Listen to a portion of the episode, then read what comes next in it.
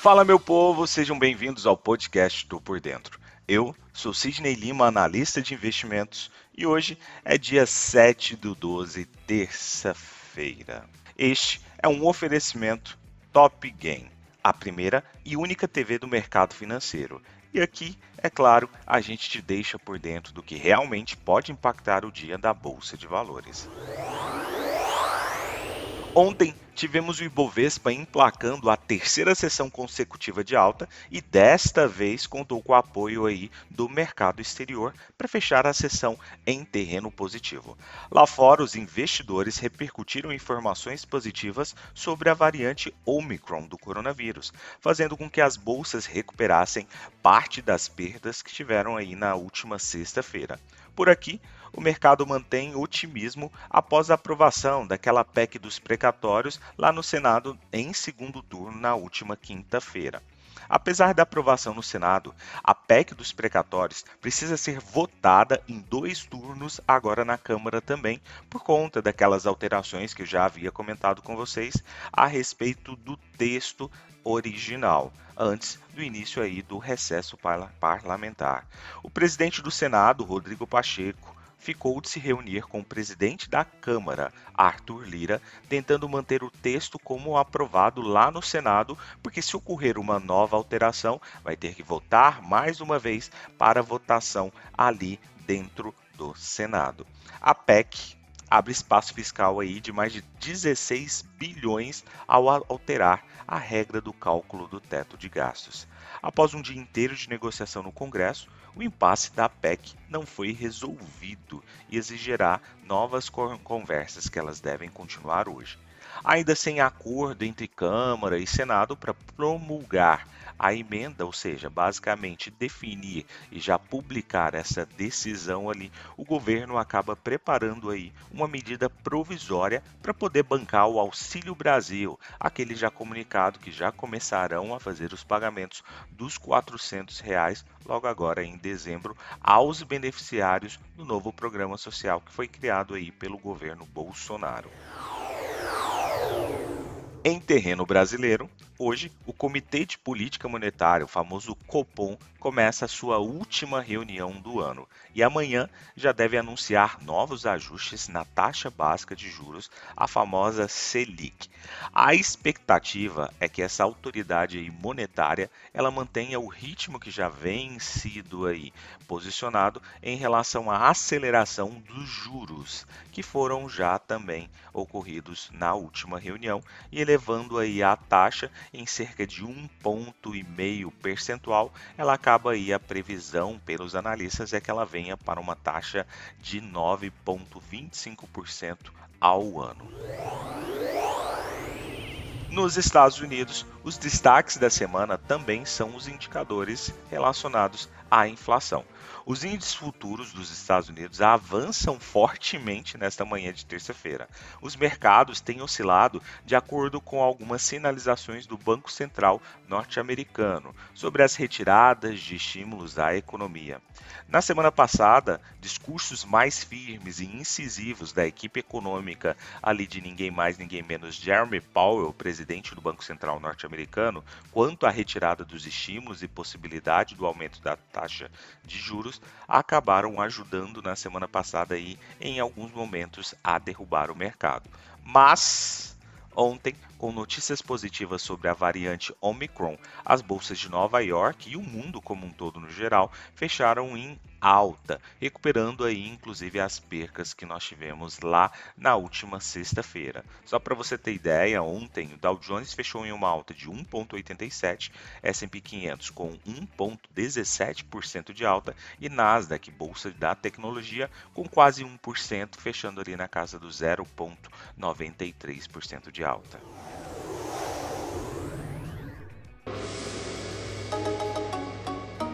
Partindo para o outro lado do mundo, lá na China, as forças da importação por lá têm sido a boa notícia justamente para começar o dia de hoje.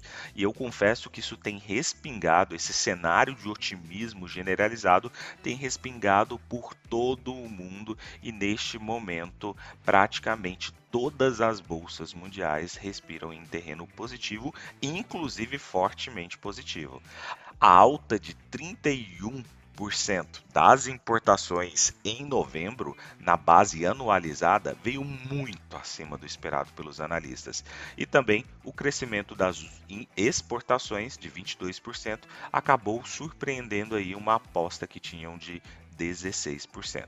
Outro fator é que o governo sinalizou ontem a flexibilização das restrições ao mercado imobiliário, que tem trago ali uma série de incertezas, e acabaram prometendo estabilizar a economia.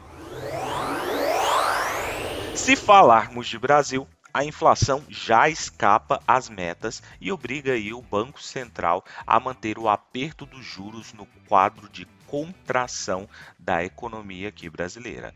Lida-se ainda com a complicação do cenário político eleitoral que continua criando alguns problemas e agora das dificuldades para justamente aí a publicação, promulgação fatiada da PEC dos precatórios.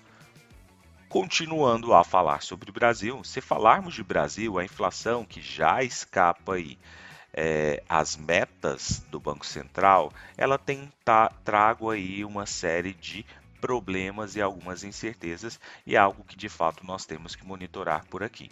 Esse é um dos motivos, inclusive, que a gente vê um posicionamento, uma continuidade do posicionamento aí mais incisivo do Copom, no caso do Banco Central, através do Copom ali de uma aplicação de alta de taxa de juros. Entretanto, muitos analistas já têm, já têm falado aí a respeito de uma curva de juros que o Banco Central já tem atingido aí a sua expectativa e tudo mais e tem acabado conseguido controlar nada mais, nada menos que essa inflação que nós temos presenciado por aqui. Então, ao que tudo subentende aqui no Brasil, a gente começa a colocar o trem no trilho aí novamente através das intervenções mais incisivas que nós tivemos, das altas generalizadas e crescentes do Banco Central Brasileiro. Ontem tivemos uma Petrobras aqui mais tímida em seu movimento de alta, apesar do rally que nós presenciamos de mais de 5% do petróleo ontem.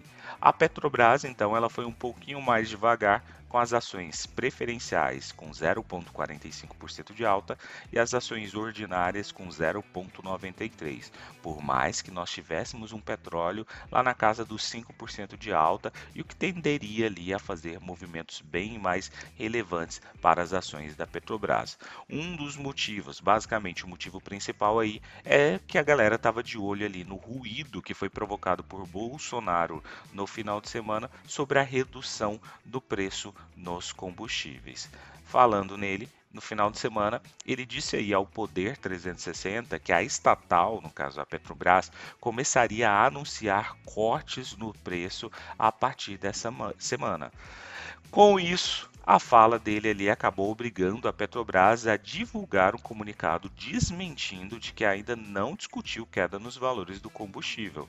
Isso trouxe uma série de instabilidade ali em relação ao papel e por mais que nós tivéssemos um petróleo puxando um movimento bem mais forte, a Petrobras ela se manteve mais tímida, entretanto foi marcada ali por alguns movimentos de volatilidade.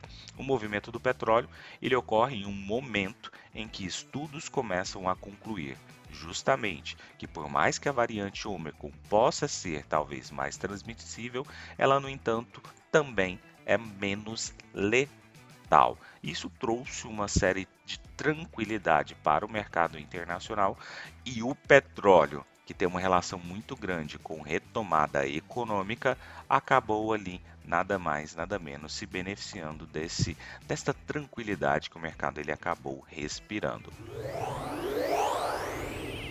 Partindo para cotações, neste momento, vemos trio norte-americano navegando em mares bem positivos por mais um dia. Neste momento, nós temos Dow Jones com 0,97, S&P 500 com 1,26 e Nasdaq Tecnologia com 1,74% de alta. Destaque aqui para o índice VIX, índice do medo, com uma queda de mais de 7%, sinalizando que a galera está afim de risco. Neste momento também me chama bastante a atenção aí a Alemanha com quase 2% de alta, índice alemão, índice DAX ali, que é o índice menos volátil, ele geralmente não passa de meio por cento para cima, meio por cento para baixo, então é um índice mais tranquilo. Entretanto, neste momento ele respira bem positivo com 1.95% de alta. A Alemanha ela acabou surpreendendo aí com essa alta e essa alta ela tem sido impulsionada aí principalmente por dados de PIB que nós tivemos na Europa agora pela manhã, que veio muito acima ali do que estava sendo esperado pelo mercado. Partindo para as commodities, o petróleo Brent, tipo referência aqui para a Petrobras, neste momento com 2,70% de alta, o WTI com 3% de alta e lá do outro lado do mundo nós temos ninguém mais, ninguém menos que o minério de ferro com mais um movimento de destaque altista de quase 7%. Neste movimento, com 6,72% de alta. Então é isso, eu sou Sidney Lima, muito obrigado pela companhia. Para mais informações, só acompanhar a gente nas redes sociais. Top Game. Valeu, galera. Tchau. Fui.